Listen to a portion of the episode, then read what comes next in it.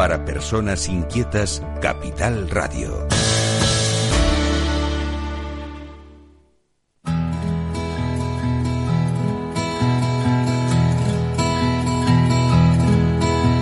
Comienza La Caja de Pandora.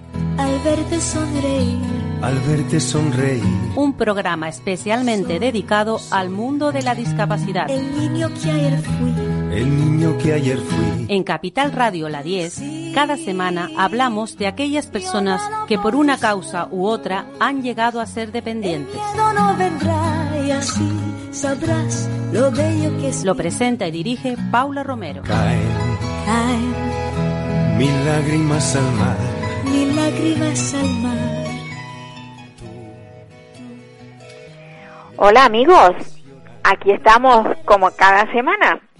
Yo siempre digo lo mismo, abro el programa diciendo que aquí estamos, porque es que es, mm, bueno, ahora mismo es una maravilla poder estar y escapar del virus, está claro, ¿no? Pero también es una maravilla poder estar en una emisora tan solidaria como la nuestra, que semanalmente dedica pues una hora, casi una hora, porque ahora son 55 minutos, a hablar de discapacidad, de este mundo tan olvidado eh, socialmente. Y hoy vamos a hablar, hoy nos vamos hasta Granada y vamos a hablar con María Esther Jiménez Márquez. Ella tiene una, una larga, larga trayectoria dedicada al mundo de la discapacidad. Ahora mismo es vicesecretaria de Acción Sindical de Comunicación en, en la Federación de Sindicatos Independientes de la Enseñanza en Andalucía, evidentemente. Eh, ha sido mm, profesora, o tra- esto, maestra de, de programas de, de transición a la vida adulta y laboral, que esto muchas veces se, se utiliza con personas con autismo, y, y directora de un colegio de educación especial, con lo cual eh, cuando hablamos con, cuando vamos a, ahora que hablaremos con ella, nos daremos cuenta eh, la sensibilidad que tiene hacia las personas con discapacidad. Hola María Esther. Hola, buenas tardes, Paula. Muchas gracias por invitarnos. Bueno, María Esther, eh, tú estás, pues no sé, inmersa en el mundo de la discapacidad. Sí, la verdad que empecé la trayectoria profesional siendo muy joven y empecé, como has dicho, en un PETEVAR, un programa de transición a la vida adulta y laboral, en una asociación aquí de, de Granada. Eh, siendo yo muy joven, la verdad, los, los alumnos que yo tenía, los chavales, tenían tres o cuatro años menos que yo, nada más. Y la verdad que ahí donde empiezo a descubrir pues un mundo mm, paralelo al nuestro, un mundo sin maldad, sin desigualdades, ¿sabes? En el que todos se aceptan eh, tal y como son. Y, y bueno, ya a partir de ese momento donde percibo pues por lo que es la verdadera inclusión, ¿no? En este grupo de jóvenes que, que comparten su interés, que se sienten cómodos integrados en su entorno. Y simplemente, bueno, fue muy fácil, me limité a, a integrarme yo en su, en su grupo, me lo pusieron fácil. Qué bonito, me gusta eso. Yo me integré Sí. en tu grupo. O sea, no, no, no, los- no he tratado de integrarlos a ellos en el mío, sino yo soy capaz No. de, quizá, quizás no, esa no, sería- la, ajá, la- unos intereses muy bonitos que, que tenían y muy muy sinceros, porque claro, ellos com- compartían sus fines de semana, su, su hobby, y como coincidió que yo entré ahí siendo también joven, pues descubrí que había un mundo más bonito en el que nosotros vivíamos. Pues sí. Eh, y hablando un poco así de, la inclusión, la verdad es que eh, yo ahí ya empecé a, ver que, la inclusión en lo que es la edad infantil o los primeros ciclos de, de primaria sí es real y es auténtica. De hecho, yo lo veía en mi mismo colegio, eh, porque la asociación donde yo te, te digo que empecé a trabajar también tiene colegio, y, y yo veía que, que ahí la, la inclusión sí era real y era auténtica, ¿no? En la etapa infantil. Pues, Los intereses de un niño pienso que son los mismos para todos, pero ya los intereses de un adolescente mmm, ya no vienen a ser los mismos.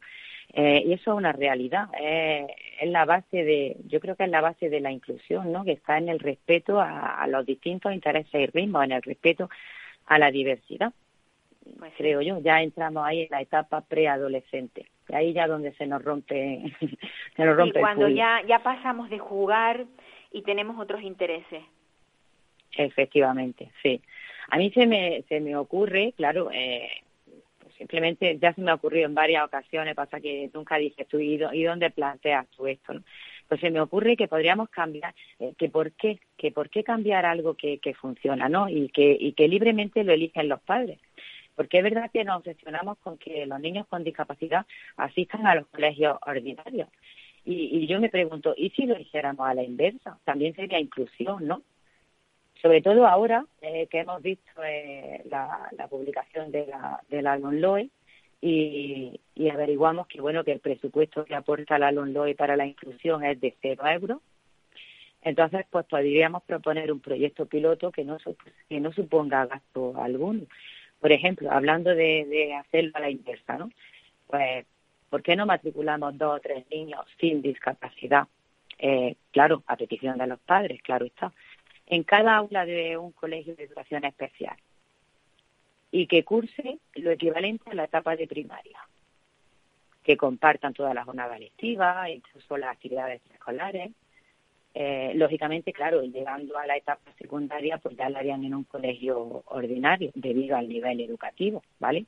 Pero, ¿qué se llevarían a esos niños de un colegio de educación especial, de esa convivencia diaria durante ese periodo? como mínimo se llevarían inculcado consigo mismo pues, y para toda la vida un máximo potencial de, respeto a la diversidad, ¿vale? Y, yo creo que ahí podríamos empezar a hablar de, inclusión social, ¿no? Porque si a esto le sumamos que tanto padres como, como profesionales y la sociedad en general apostamos por la diversidad y educamos como tal, considero que sí sería posible una inclusión social verdadera porque eh, creo que la inclusión eh, se basa en todas las etapas de la vida, no solo en, la escolar. Sin duda. Lo, que, pasa, María Esther, quizás eh, esa idea es muy bonita, pero de difícil realización, porque no creo que todos los padres estuvieran mm. por la labor. Vale, pienso bueno, yo que pues, también pienso que los padres, claro, actualmente, ¿quiénes respetamos la diversidad? Lo respetamos los familiares cercanos o los profesionales del sector, ¿no? Y es en este punto donde hay que abrir el abanico a toda la sociedad. Si realmente apostamos por la diversidad, porque si mi hijo eh, no tiene discapacidad, pero va a ir a un colegio, porque somos colegio, somos colegio de primaria, donde hay maestros, y va a estar integrado con niños con discapacidad, ¿va a valorar esa diversidad cuando sea mayor y a lo largo de toda su vida? no sé, es una es una sugerencia, ¿no? Es una manera de decir, vamos a educar en la diversidad, pero desde pequeño, desde pequeño y vamos a inculcarle esos valores. Pienso, no sé, y, desde FECIE eh, valoramos y damos visibilidad al movimiento asociativo eh, pues porque recoge todas las etapas de la vida, porque aporta salida después del periodo escolar ofrece centros ocupacionales, ofrece unidades de estancia diurna en sus distintas versiones, así como residencias y, centros especiales de empleo de iniciativa social. Es decir, no, no, no se centra solamente el movimiento asociativo en esa etapa eh, eh, escolar. Mm, ¿Tú, como directora de un colegio de educación especial, lo verías factible? ¿El qué, perdón? Que tú, como directora de, de, un ah. de un colegio que ha sido de educación especial, ¿a ti te parece que eso sería factible? Sí, sí, a mí personalmente sí, y, ojo, es una opinión muy personal mía, ¿vale? Esto es, no es una opinión desde, desde es una opinión por mi trayectoria profesional, eh, porque también en los años de, de, dirección, incluso ahora cuando ya estoy fuera, se oferta a los colegios cercanos que compartan actividades de, recreo, actividades extraescolares, actividades complementarias, se oferta a los otros colegios. Pero es verdad que, claro, vienen un rato, viene un momento puntual para una actividad y entonces eh, necesitan de los mayores, de los profesionales para hacer este acercamiento, para que realmente se rompa ese hielo. ¿Por qué? Porque les choca, les choca no estar acostumbrados a ver niños con distintas discapacidades. Entonces, de ahí defender que, la vida dentro de una asociación sí es auténtica inclusión. Y yo eh, le digo a quien lo dude, a quien todavía lo dude, que se acerque a cualquiera de ellas y que le pregunte a cualquier persona con discapacidad. Si ellos se sienten integrados eh, en la sociedad, si ellos se sienten cómodos. Pienso que todas las personas tenemos derecho a elegir nuestro entorno social, nuestro entorno de amigos, ¿no? Entonces, pues ellos también. Ahora, eh, si le hiciéramos a la inversa, si fueran los niños sin discapacidad los que se acercaran a nosotros, sí. no sé, creo que sería más fácil. Pero bueno, repito, es una opinión muy personal. Sería un sueño para mí, ¿vale? Sería poder ver eso en realidad. Pues sí. Mira, eh, tú, usted, o sea, la, lo que es la, la federación está organizando unas jornadas. ¿Qué, qué pretenden con estas jornadas? ¿Qué se pretende? Pues mira, eh, lo que pretende FECIE y, y lo que hace FECIE, mm, te lo voy a decir al final de la, de la entrevista. te voy a decir porque te voy a contar, te voy a seguir contando un poco lo que es la vida en las asociaciones y, y ver como al final podrás valorar eh, qué es lo que, pretendemos desde. Eh, si dejamos ya la, etapa escolar y hablamos, por ejemplo, de, la residencia, de la, en sus distintas versiones, las residencias que tienen las asociaciones, en la residencia viven personas eh, cuyos padres están mayores o ya no están, ¿no? Estas personas comparten todos los momentos del día mm, con sus iguales. No hay diferencias porque todos son distintos. Entonces, eh, lo que hace que tanto sus compañeros como los profesionales sean sus familias. Estoy hablando de un entorno familiar, del entorno que se vive en una residencia, una ¿no? Residencia, a lo largo de, sí, sí. en una residencia de, de personas con discapacidad, claro. Eh, que de ahí también el miedo a los padres cuando ya se hacen mayores, ¿no? Y, y qué hacer con, con el hijo.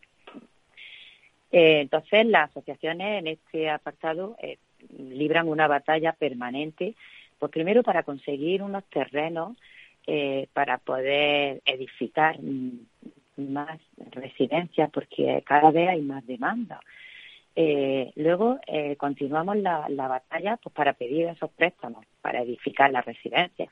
Y por último, y ya la peor de todas, eh, para conseguir que, concierten esas plazas, para, para que puedan ser asequibles a, a las familias. Entonces, ahí también marco eh, la labor vocacional ¿no? de, de las personas miembros de, de las asociaciones, tanto como profesionales como como juntas directivas, que suelen ser pues padres padres afectados, ¿no? Los que los que inician este movimiento asociativo ahí alrededor de haciendo una media pues hace unos 50 años o así, cuando realmente ya eh, inician el movimiento porque no hay nada que se pueda afectar desde la sociedad. Y si seguimos con el movimiento asociativo, podemos hablar también de los centros ocupacionales que, continúan la, la línea de los PETEVAL, eh, pues los criterios de lo que es el ámbito de integración social y comunitaria, donde la prioridad es las habilidades básicas para la vida diaria, eh, eh, las destrezas pretecnológicas laborales. Es decir, eh, pregunto, ¿se trabaja la inclusión? Pues sí, se trabaja y además en un entorno natural eh, para ellos, ¿no? En su entorno social. Y bueno, y en la misma dinámica, pues la asociación es también quien gestiona los centros especiales de empleo, donde donde viven y, sienten lo que es la integración laboral, ¿no? Sus su deberes de, llegar a una hora, a su jornada laboral, de cumplir con su horario laboral y de, estar integrado en, el mundo laboral. Y bueno, ya es por todo esto, pues por lo que sigue, pues bueno, respondiendo un poco a tu pregunta, y perdona que me haya extendido. No, eh, que va, es muy interesante todo lo que dices, es muy interesante es por lo que FECIE, pues bueno, en, su apuesta por la inclusión desde el movimiento asociativo, organiza eh, ya las terceras jornadas, compartiendo experiencias, eh, donde las distintas asociaciones, pues bueno, nos presentan proyectos vinculados siempre a la mejora de la calidad de vida de las personas con discapacidad. Incluso muchas de ellas nos no ofertan asistir a nuestras jornadas con alguna persona o con discapacidad de su asociación, con algún usuario que también nos gusta mucho, ¿vale? También es muy, bueno, muy real, muy realista ver, ver su, no sé, su, su, eh, su vida labor, su vida ahí en la asociación, como nos la redacta. Uh -huh. Y bueno, pues las primeras fueron en octubre, en estas conocimos que creo que fue la, en estas fueron la Federación Española de Enfermedades Raras, eh, fueron también la Federación Española del Síndrome X frágil, la Asociación de Enfermos de Alzheimer de Salamanca ah, y la Federación Andaluza de Familiares y Personas con Problemas de Salud Mental.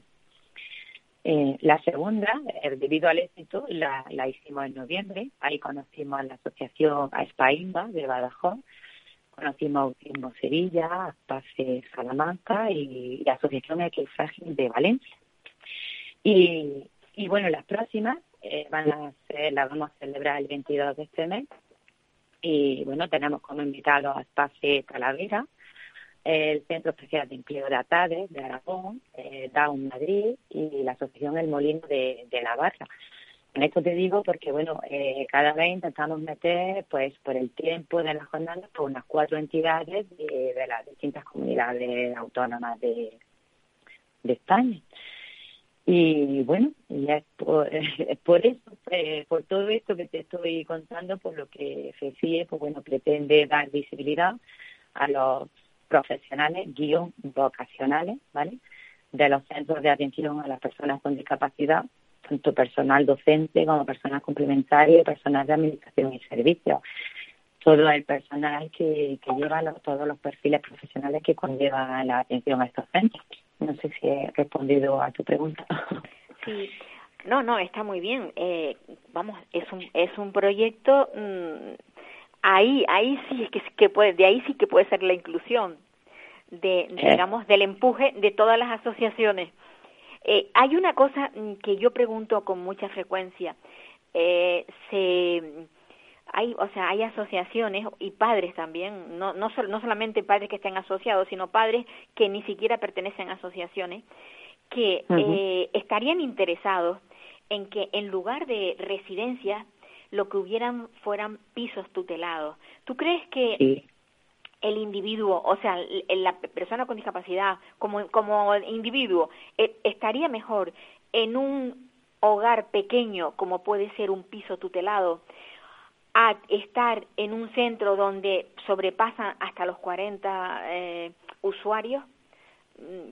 ¿Crees tú, como, como personas que estás vinculada a la discapacidad, eh, qué es lo que crees más ideal?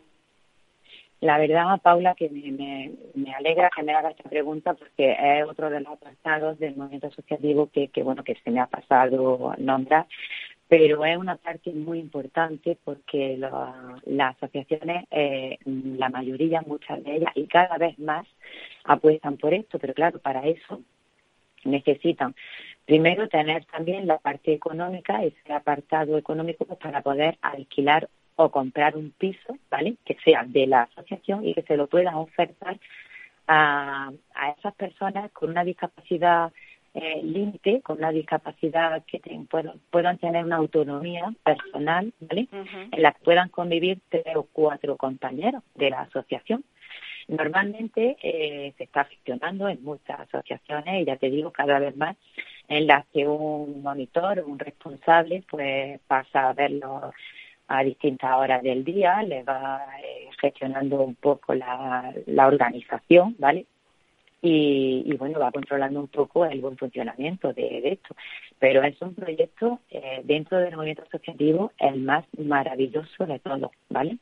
Pero claro, insisto, va a depender de su discapacidad, ¿vale? Eh, de, su, de su grado de discapacidad, pero tiene muchísimo éxito. Normalmente suelen ser pisos tutelados porque están dentro del mismo eh, pueblo o barrio, ¿vale? Están cercanos a la asociación.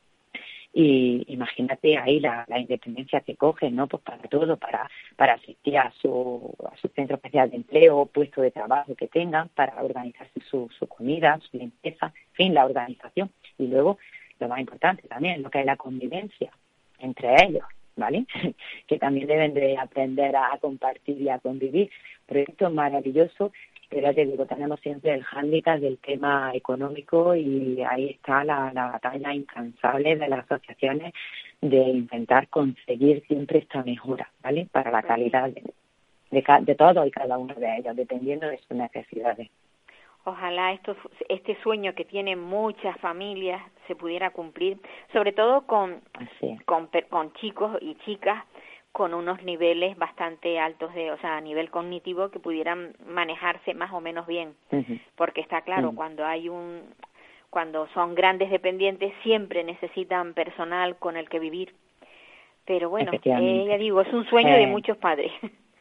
Sí, añadir, añadir que hay, bueno, yo personalmente los conozco, muchísimos casos de chicos y chicas que se han conocido en la asociación, ¿vale? Que, que bueno, que tienen una discapacidad de la que estamos hablando ahora mismo, Muy ligera, y de que han salido de la asociación y están viviendo como pareja en, en pisos, ¿vale? Por la ayuda también de las familias, ya, ya no solamente de pisos tutelados, sino pues bueno, pues pues, un acuerdo entre las familias, tienen derecho también a tener su pareja, ¿vale? Sin duda, sin duda. Y que si controlado un poco por, ambas familias, pues bueno, eh, la verdad que la experiencia es maravillosa, son súper felices, ¿vale?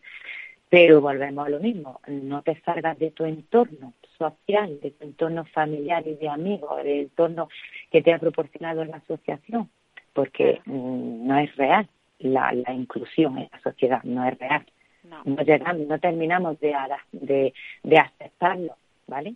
Como persona. Es como que... tenemos, tenemos que seguir luchando para que eso se lleve a la práctica real, no escrito solo. Efectivamente, y ahí, ahí estamos y la verdad que, que la labor como, como FECI, bueno, intentamos dar esa visibilidad, aportar esa, esa motivación para llegar a esa a esa aceptación, ¿vale? De la, de la diversidad, pero en todos los ámbitos, no solamente en, eh, la etapa escolar. En la etapa escolar eh, puede, llegar a ser fácil, ¿vale? Si de verdad no lo proponemos. Pero lo más complicado es cuando ya salimos de esa etapa escolar. Y, bueno, queremos, yo le preguntaba a mi, a mi alumno, a mi, a mis chicos, y bueno, y el fin de semana, ¿qué tal? Y ellos me decían, pues, pues nada, pues con fulanito, con menganito, con este, con el otro, y siempre eran personas de la asociación. Ellos claro, jóvenes alrededor de su, de en su barrio, alrededor de su zona donde vivían, ellos no, no se relacionaban porque tampoco había una petición por parte de, de nadie, ¿no? decir, oye, pues vente con nosotros este fin de semana. Entonces siempre ese miedo, romper ese vínculo, yo creo que eso es un sueño de muchos, pero, pero lo tenemos todavía un poco inalcanzable, ¿vale? Bueno, espero, espero que con el tiempo lo logremos. Se han logrado muchas cosas, ya no es, no es lo mismo de, de hace 50 años para acá. Eh, hemos dado un gran salto, ha sido muy duro, mucho trabajo por parte de los padres, de las asociaciones y de personas como tú, que aunque no tengan una, una persona con discapacidad en su familia, tiene la sensibilidad suficiente como para luchar por ellos. Así es, es como si lo estuviera todo junto. pues María, María gracias por participar en nuestro programa y, y gracias por estar ahí mm. y sobre todo pues, por esa gran lucha. Eh, gracias, sí, sí, gracias a ti por darnos esta, esta oportunidad. Yo me gustaría, eh, si me lo permite, eh, pues rendir un homenaje ¿no? a mis compañeros de, de que, que se dedican a este sector eh, dedicarle esta entrevista porque de verdad somos profesionales del sector y, sabemos de lo que estamos hablando y no nos va a parar nadie. Y Paula, de verdad, muchas gracias a ti por darnos esta oportunidad y nada, y a seguir para adelante. Un abrazo muy grande, de esos que no contagian. Venga, muchas pues gracias, Paula. Hasta luego. Pues seguimos, seguimos con nuestro programa. La verdad que es maravilloso que haya personas que sin, vivir de cerca la, discapacidad porque no la tienen en su familia, sencillamente como profesionales. Hay, también es verdad, o sea, yo también quiero decir una cosa, que hay profesionales maravillosos, pero que también hay profesionales que no lo son tanto. Y esos son muchas veces los que estropean esa, esa gran cesta de manzanas maravillosas que en un momento dado haya una que, la, que, que, esté picada y hay que eliminarla, hay que echarla fuera. Pero bueno, pensemos siempre en positivo y el positivo es que hay mucha gente buenísima trabajando por y para la discapacidad. Y las ideas que tenía que tiene María Esther Jiménez a mí no me parecen descabelladas.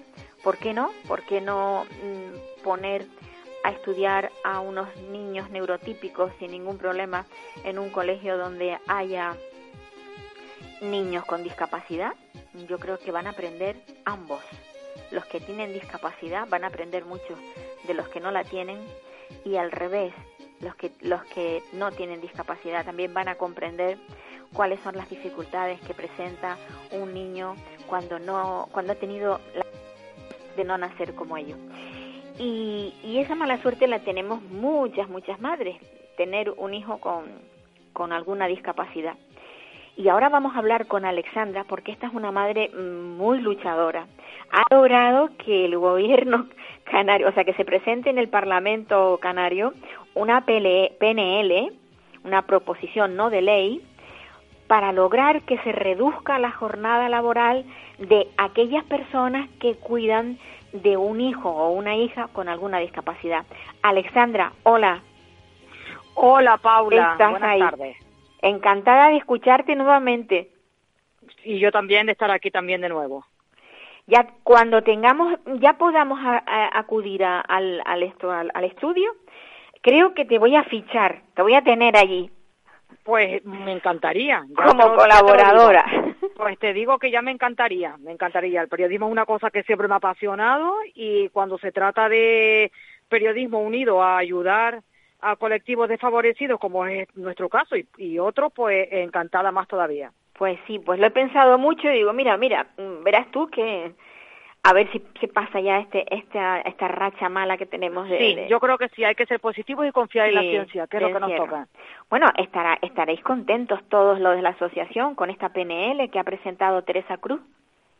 Sí estamos la verdad contentos porque al final parece que se nos escucha la voz y de todo, de, representamos a muchas familias, ya no solamente estamos hablando ¿Me escuchas, Paula? Sí, sí, te oigo, te oigo. Vale, sí. sí. Eh, no solo estamos hablando ya a nivel insular, sino, digamos, a, nivel peninsular también. Se han unido muchísimas familias de la península. O sea, a nivel nacional, estamos ya. Sí, sí estamos ya con contacto con, con, padres y madres de toda España, porque es verdad que, que con resignación se había acatado eh, digamos, el final de este permiso, pero ah, hay casos en, los que es terrible la, eh, el, no poder conciliar y ha habido familias que han tenido que abandonar eh, todo todo derecho todo derecho a un puesto de trabajo a un, o una retribución por, por tener un puesto de trabajo que en su día fue fijo y hay muchas carencias económicas que el Estado no va, no va a sufragar de ninguna manera. El Estado no, no va a venir a casa a cuidar a nuestros niños, porque requieren de, muchísimo... A, mí lo que me gustaría, ya, ya sé que lo has dicho en muchas ocasiones, pero me gustaría que, que relataras la, la, pues las dificultades que presenta una madre cuando tiene un, pues, una hija, por ejemplo, como la tuya. Sí. Bueno, pues yo lo he, lo he comentado, pero para que nos estén oyendo de nuevo, casi, todas, sí, casi todas estas enfermedades que eh, que son de por vida y, por las cuales pedimos que se nos prorrogue eh, este permiso, eh, conllevan epilepsia, epilepsia refractaria, que es una epilepsia que no responde a ningún tratamiento farmacológico ni ninguna operación. De hecho, yo contaba que mi hija fue operada a los dos años para reducir el número de crisis epilépticas. En ningún caso fue para eliminarlas por completo. Hay personas que pueden convivir eh, con 20, 30, 40, 50 crisis epilépticas diarias, que eso repercute en la vida de, la persona y, y, de quien lo cuida. Con ese número de crisis no se puede ni estar escolarizado, ni asistir a un centro de día, ni delegar en terceras personas su cuidado muchas veces, porque hay que estar, hay que ser, como digo yo, madre cuidadora, padre cuidador, enfermero, enfermera, médico al mismo tiempo y eso requiere o un alto nivel adquisitivo o directamente tres personas en un turno de ocho horas o el padre que hace las 24 horas. También muchas veces en estos casos se unen los problemas de conducta, problemas de conducta que pueden ser autolesivos o de peligro de, integridad de, de, una tercera persona, con lo cual se hace aún más difícil eh, y si a eso unimos que la mayoría de estas personas eh, tienen problemas para comunicarse, mm, pues son no verbales o utilizan el lenguaje de una manera más bien reducida, eh, o lo que dije ahora, no hay lenguaje en absoluto, el trabajo se convierte en un esfuerzo enorme y terrible que, por mucho que se quiera, es incompatible con un puesto de trabajo. Sin duda, sin duda. Ese es el caso tuyo. Ahora mismo estás relatando lo que, lo que tú vives. Exactamente. Días de hospitalización, días de consulta y, o días sencillamente de estar en casa porque no puedes acudir a, ningún centro porque la, propia epilepsia te impide moverte de la cama. Y lo que yo relaté también hace tiempo es que esta prestación se agota con los 18 años y todos vemos que en la adolescencia empeoran estas enfermedades. Eh, yo le comentaba a un periodista del diario de aviso que nos hizo un reportaje el otro día eh, mm, clínicamente mi hija está peor ahora que cuando tenía ocho años, porque la epilepsia surgió después de la menstruación, después de, digamos, el desarrollo hormonal mm, en la adolescencia y es terrible, es, de una magnitud, eh, pues, mm, vamos, que te podría decir que a veces se convierte en una película de terror el vivir con una persona que tiene crisis epilépticas día sí, día también. La verdad que es, muy complicado. Bueno, hasta ahora, hasta ahora, eh, eh, mm, estos padres con este tipo de, de, enfermos en su familia, eh, o sea, tenían esta, digamos, esta reducción de jornada hasta los 18 años. Pero es que a los 18 años, como tú has dicho, esto no se termina. Exacto, pero hasta, hasta cuándo se, ¿Hasta cuándo se pretende prolongar? Porque yo sé que hay alguna otra comunidad autónoma que ya lo ha hecho, pero nosotros en Canarias todavía no nos hemos movido. Efectivamente, estamos en contacto con padres y madres de la comunidad autónoma de Andalucía, donde ya han conseguido algo, eh, limitado al sector del funcionariado, pero bueno, eh, se ha conseguido algo donde se prorroga mientras el hijo viva con sus padres. Es que nunca, nunca deja, deja de ser el padre cuidador a no ser que mm, ya, pues, por último, se ingrese en una residencia, que no es nuestro caso, porque muchos o no queremos o lo vemos muy pronto. Entonces, el padre se, y la madre se convierten en cuidadores eh, a tiempo completo, 24 horas del día, 365 días del año, sin apenas dormir muchas veces, sin poder realizar otras actividades que no sean las de cuidar, y si acaso pues tener algún respiro, un respiro familiar o alguna ayuda de algún cuidador puntual. Claro, pero con eso no resuelves nada, porque además el, el crío va creciendo, va haciéndose adulto y los padres desgraciadamente vamos para detrás. Exactamente, los padres no hacemos mayores. Efectivamente, y ahí es donde estriba la, yo, yo creo que es una carga muy grande, muy grande. Y además, otra cosa, mm, yo no sé, a ver, tu hija ahora está en un, en un centro o en un colegio, en un centro, ¿no? Está en un colegio. en un colegio, es verdad, porque hasta que no tenga los 18... Sí, no, no, no hasta, hasta los 20, hasta la, la, escolarización termina a los 20 años, 21, ¿no? A los 21, la educación A los 21. A partir de ahí, a partir de ahí, muchísimas familias se encuentran con que luego ni siquiera saben qué hacer con este crío, porque no lo van a tener todo el día encerrado en casa, ¿no? No, hay, tampoco hay muchos centros, digamos, eh, ocupacionales para que puedan, pues no sé, sencillamente eh, hacer algún algo, algún trabajo, que aprendan a hacer alguna alguna actividad. Hay muy pocos. Bueno, la mayoría de, este, de cuando hablamos de este tipo de casos de enfermedades graves, ¿no? Por, por la que se da el permiso conocido como la CUME, ¿no? El cuidado de, de enfermos, de, hijos menores eh, con enfermedad grave a cargo, eh, hablamos de enfermedades donde los niños o los adolescentes o ya adultos también se convierten en, grandes dependientes, con lo cual los centros ocupacionales eh, están fuera de todo lugar, no, no son capaces de, de ni siquiera muchas veces de, de, comer solos o de ir a baño solos, entonces estamos hablando más bien sería de centros de día, pero es que aunque va, aunque esté escolarizada y aunque tenga un centro de día, muchas veces la epilepsia impide el que se asista diariamente a, la, al colegio o al centro de día, muchas veces hay que estar en casa por muchos centros de día que se tenga, por la enfermedad. Ya no, ya no hablamos de la discapacidad, estamos hablando de que hay una enfermedad detrás que impide muchas veces lo que comenté antes, pues, pues salir de la cama. Sí, sí, Entonces, mm, a esos días donde la epilepsia eh, está en pleno fervor, hay que estar en casa. Y, hay, y puede ser lunes, puede ser martes, puede ser sábado, puede ser de noche, puede ser de día, y ahí no, no, no hay tía no hay, digamos, otra alternativa. Sí, sí, sí, sí. La verdad es que es duro.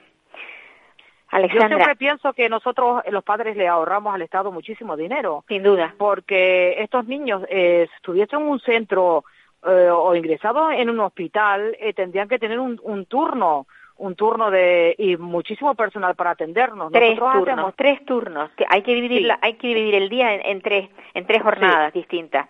y son tres turnos. Hacemos todo, hacemos todos esos turnos juntos. Sí, sí, sí. Todos esos turnos juntos y hacemos todo lo, lo que se que necesita desde somos sus cocineros, sus enfermeros, sus médicos, sus paseadores, sus cuidadores, sus padres y madres, obviamente.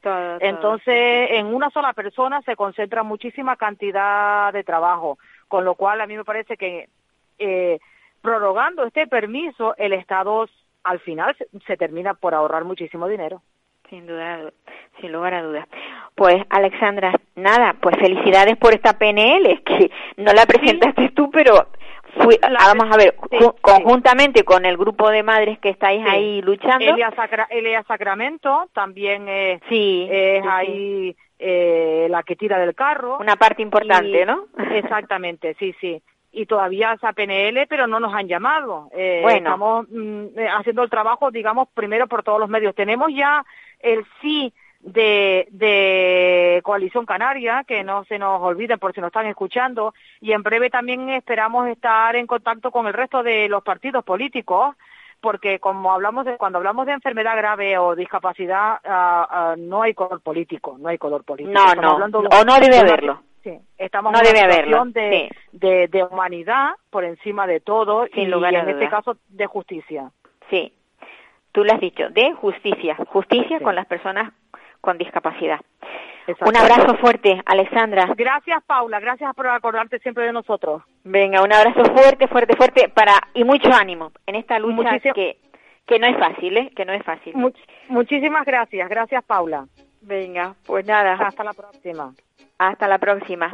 Pues nos quedamos con, con que Alexandra, conjuntamente con, con otras madres, entre ellas Elia, Elia Sacramento, que ya la hemos tenido nosotros en nuestro programa, son unas madres luchadoras y bueno, han logrado esto. Ahora mm, vamos a ver qué es lo que qué pasos se dan después de esta proposición no de ley que se ha presentado en el Parlamento Canario que hay que decirlo, que lo presentó Teresa Cruz, una persona eh, que está muy, muy cercana al, al tema de la discapacidad. Ella es una trabajadora social a la que pocas veces se les resiste cualquier cosa que se le pide, ya esté en la oposición o esté en el gobierno. En este caso está en el gobierno, bueno, pues perfecto.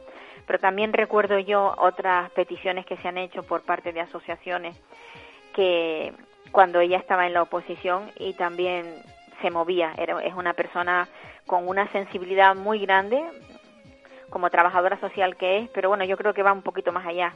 Es una persona muy, y ahora vamos a hablar con Raúl Cordero. Él pertenece a la plataforma Tenerife de Discapacidad porque tenemos una gran preocupación. Hola, Raúl. Hola, buenos días. ¿Qué tal? Raúl, ¿cómo está el tema de las vacunaciones en los centros de personas con discapacidad? Cuéntanos. Pues bien, mira, te voy a comentar porque hemos visto declaraciones de nuestros políticos canarios en la tele pues como diciendo que está todo muy bien controlado y que y que todo va muy bien y que hay vacunadas todas las residencias y que están vacunados todos los sanitarios que atienden a grandes dependientes. Eh, nosotros queremos un poco desmentir este victorialismo eh, queremos que sea, se sea más transparente por parte de las diferentes administraciones, tanto por el Cabildo de Tenerife, que salió su vicepresidente, o sea, su presidente, diciendo que ya estaban vacunados todos los eh, eh, todos los trabajadores que trabajan con grandes dependientes de la isla de Tenerife, cuando la realidad es que hay muchos centros de día que atienden diariamente unas seis, ocho horas a personas grandes dependientes en centros de día que no están vacunados, ni los trabajadores ni los grandes dependientes. Los grandes dependientes sabemos que tocan ahora, el grupo 4, eh, eh, creemos que, vamos, ahí tenemos la seguridad que nos van a vacunar todos porque además están todos eh, cuantificados y luego la única duda que se planteaba y que ha, habido mucho, estos días se ha hablado mucho de ello, es que eran los que estaban en el limbo de la dependencia, que todos sabemos muy bien que es a la espera de la resolución de dependencia, ¿no? O del día que te dé, eh, claro, todos esos se cuantificaban en torno a, uno, a unas 4.000 personas en Canarias, en teoría. Eh, eso no es mucho problema porque los grandes dependientes son muy fáciles de, de cualificar también por los médicos. Entonces, eh, desde la eh, Consejería de, Servicios Sociales de Canarias nos han asegurado que a esos, eh, con un certificado médico que diga que tienen problemas en la vida diaria para realizar actividades de la vida diaria, ya con eso pueden vacunarlos. O sea, eso es muy importante que lo sepa la gente. Otra cosa son los cuidadores o cuidadoras, efectivamente, cuidadoras eso te iba a preguntar profesionales, no profesionales, eh, que están cuidando a estas personas dependientes que no están reconocidas, por lo tanto, ellas tampoco van a estar reconocidas como cuidadoras no profesionales, y ese es, es lo que se está ahora dilucidando en torno al Ministerio, porque el Ministerio no lo reconoció, eso ya es a nivel estatal. El Ministerio de Sanidad no reconoció a las cuidadoras no profesionales, con lo cual ahora en las autonomías se ha presentado un gran problema, porque hay mm, en, total que hay en España, no sé si era en torno a los 130.000 eh, cuidadoras no profesionales que se habían visto sacadas de la vacunación, que no entraban en ningún tipo más que tipo pues por la edad y, y, las características a nivel de individual, ¿no? pero no a nivel como colectivo de sociosanitario que atiende a personas grandes dependientes que tienen una situación de peligro mucho mayor que, que, las personas eh, en teoría normales. La verdad que esto, esto a veces te chirría cuando te enteras de que ha habido gente que se ha saltado el turno, incluso mintiendo al decir que vivían en un lugar cuando no lo era, y bueno, son cosas tan... Exacto, sí. Hombre, nosotros lo que pedimos es un calendario claro de, de vacunación, que por lo menos nos digan, mira, os toca, os va a tocar dentro de cinco meses, pero que pues no tengamos que eh, contestar a las llamadas de familias asustadas, preocupadas porque no les han vacunado, pues cuando han oído en la tele o al presidente del Cabildo o al presidente del gobierno de Canarias que ya se ha vacunado a todas las residencias, como dijeron el otro día. Sí, se han vacunado las residencias de mayores y de, y de personas con discapacidad, pero las que son mayores de 10 plazas, de 10 plazas para arriba. De 10 plazas para abajo no se ha vacunado a ningún trabajador ni a ningún gran dependiente que viva en, esos, eh, en esas mini residencias o esos hogares tutelados. Si ese es el futuro residencial que queremos implantar un, un futuro de cuidados, de, de pequeñas residencias en, en, en, los entornos donde han nacido y vivido las personas y para que no tengan que trasladarse. Si ese es el futuro, tendremos que cuidarlo ahora. Si estamos creando pisos tutelados con cuatro o cinco convivientes y resulta que cuando llega un momento de pandemia no los tenemos en cuenta para van a sentir abandonados, claro ¿qué va a pasar dentro de 10 años? O sea, es que no, no entendemos nada. Si eso va a tender por ahí, habría que tener un poco más de tacto, ¿no? Y luego, eh, por lo menos, tranquilizar a las familias. De, bueno, esto va para largo, señores, ser realistas, no ser triunfalistas. esto va para largo, tenemos pocas vacunas, por lo tanto, esto va con un proceso lento, y por lo tanto no vamos a cantar victorias, sigan protegiéndose, sigan cumpliendo con todos los protocolos que hay que que hay que, que mantener, seguridad, eh, la distancia, las mascarillas, lavado de manos, etcétera, hasta fin de año. Y luego ya diremos, mira, ya están todos vacunados, ya hay un 70%. Ya pueden igual bajar la medida, lo que sea. Pero que a relajar un poco, ahora, Claro, no nos salgan ahora en la tele diciendo que ya han vacunado a todas las residencias, cuando no es verdad, o que ya han vacunado a todos los trabajadores sociosanitarios, que entrábamos en el grupo 3, los trabajadores de centros de día, Y de repente ahora nos vemos que estamos, están empezando ya las vacunas del grupo 4, donde entran los grandes dependientes que no están institucionalizados y que no están en residencias. Y, lo que están en y vemos que se, que se nos ha saltado a los trabajadores de centros de día de atención a, a grandes dependientes.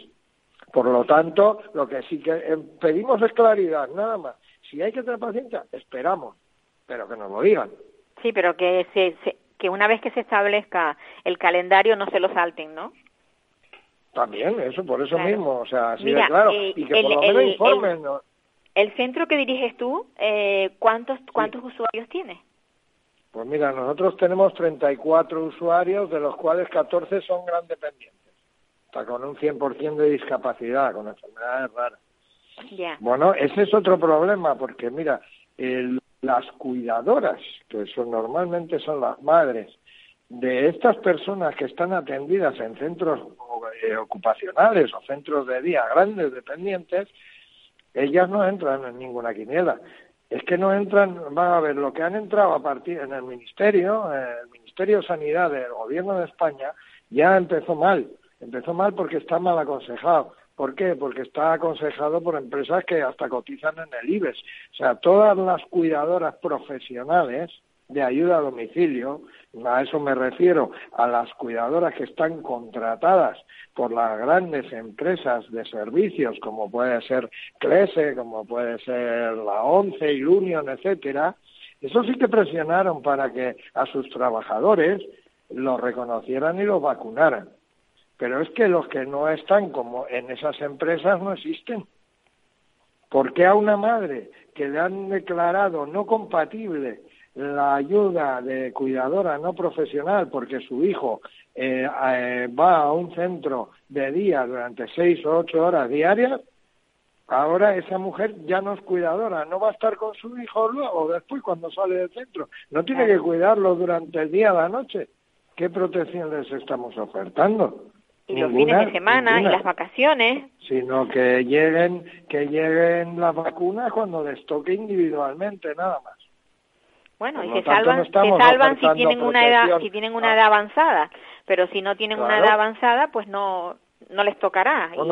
si son eh, madres con, por ejemplo, un un gran dependiente de 18 años y una madre joven, esa madre joven hasta que el médico no diga te toca en la fase 5, en la fase 6 por tu edad y por tal, no se la va a tener en cuenta, se va a tener en cuenta en sus circunstancias a nivel eh, individual, no sus circunstancias de convivencia familiar ni que tenga una persona con eh, gran dependencia a su cargo. Por lo tanto, ahí vemos que hay que hilar muy fino pedimos a las diferentes consejerías que hay, hay que tener mucho tacto con estas personas y que pidan el, apoyo de todo el mundo. Para eso tenemos servicios sociales en los ayuntamientos, tenemos el centro de salud, no solo descargar eh, en el centro de salud o decir, no, sanidad ya se encarga, ¿no? Habrá que poner toda la maquinaria de las administraciones en marcha para que estas personas no queden colgadas en esos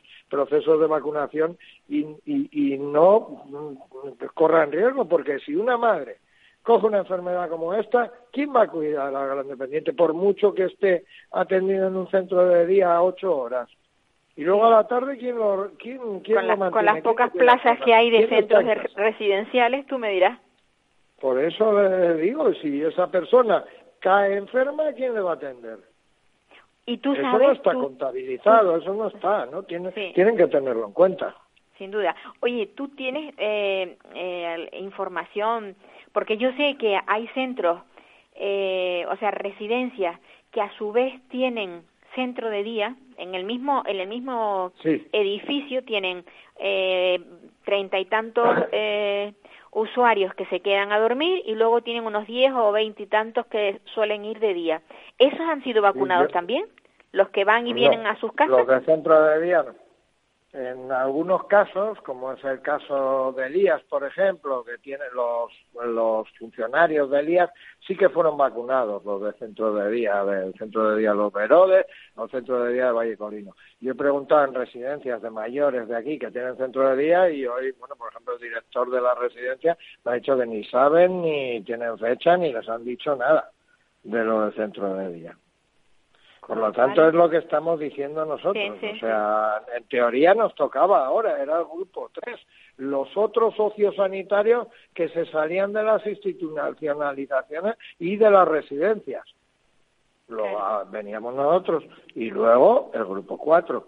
Pues ahora de repente está el grupo 4, el grupo 3 ha desaparecido y nos vemos con los políticos diciendo que, que ya poco más que tienen vacunados a todo el mundo de, gran riesgo. Digo, pero vamos a ver, pero por favor, no es, no es realidad.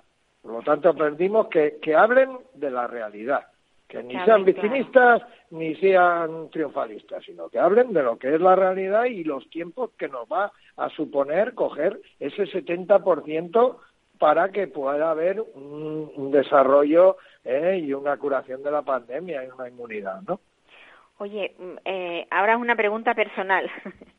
Yo sé que tú has estado con problemas de hígado. Eh, el, el haber sido una persona de riesgo por, por tu enfermedad, ¿a ti no te, o sea, tú no, no tienes preferencia para vacunarte?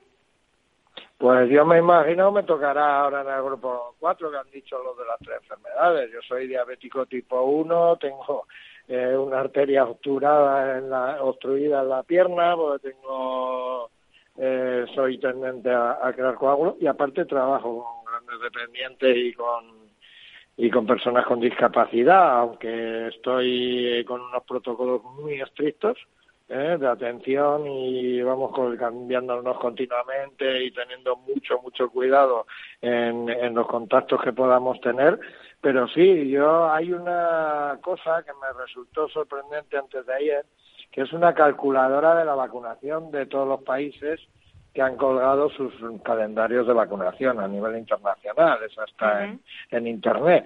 Entonces te calculan el riesgo y solo tienes que poner cuatro cositas, que es la edad, eh, si tienes alguna enfermedad eh, crónica eh, y dónde traba y en qué sector trabajas, si trabajas en el sector sanitario.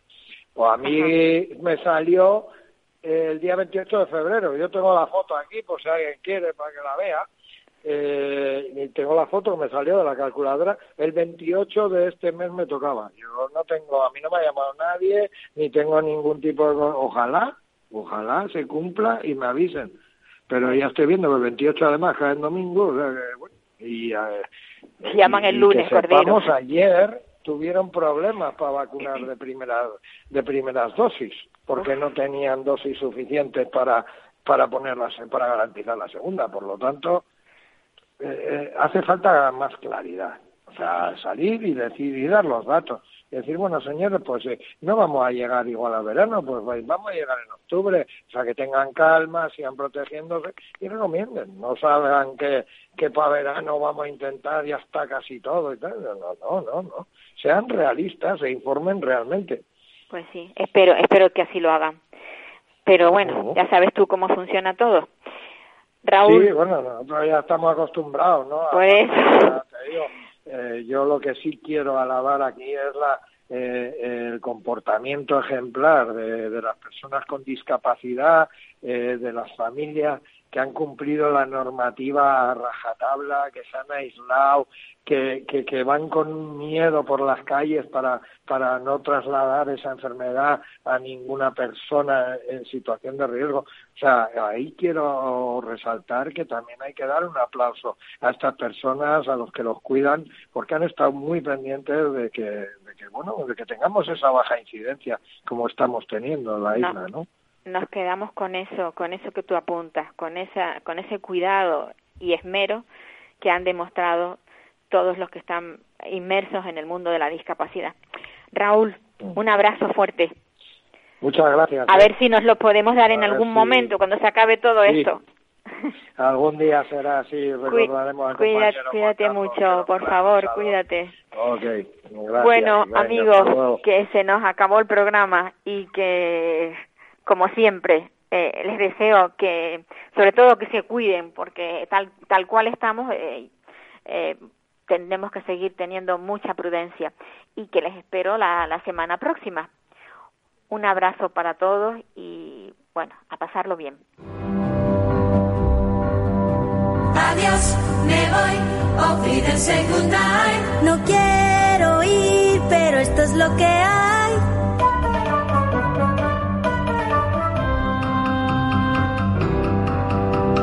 adiós, me voy, olvídense nadie. Adiós, adiós, a usted, usted y usted.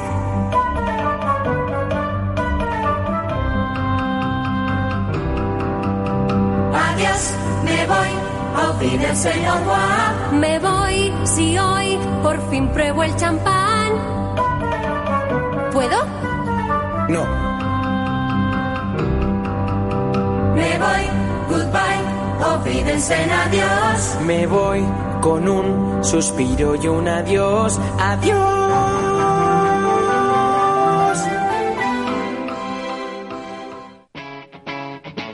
Capital Radio.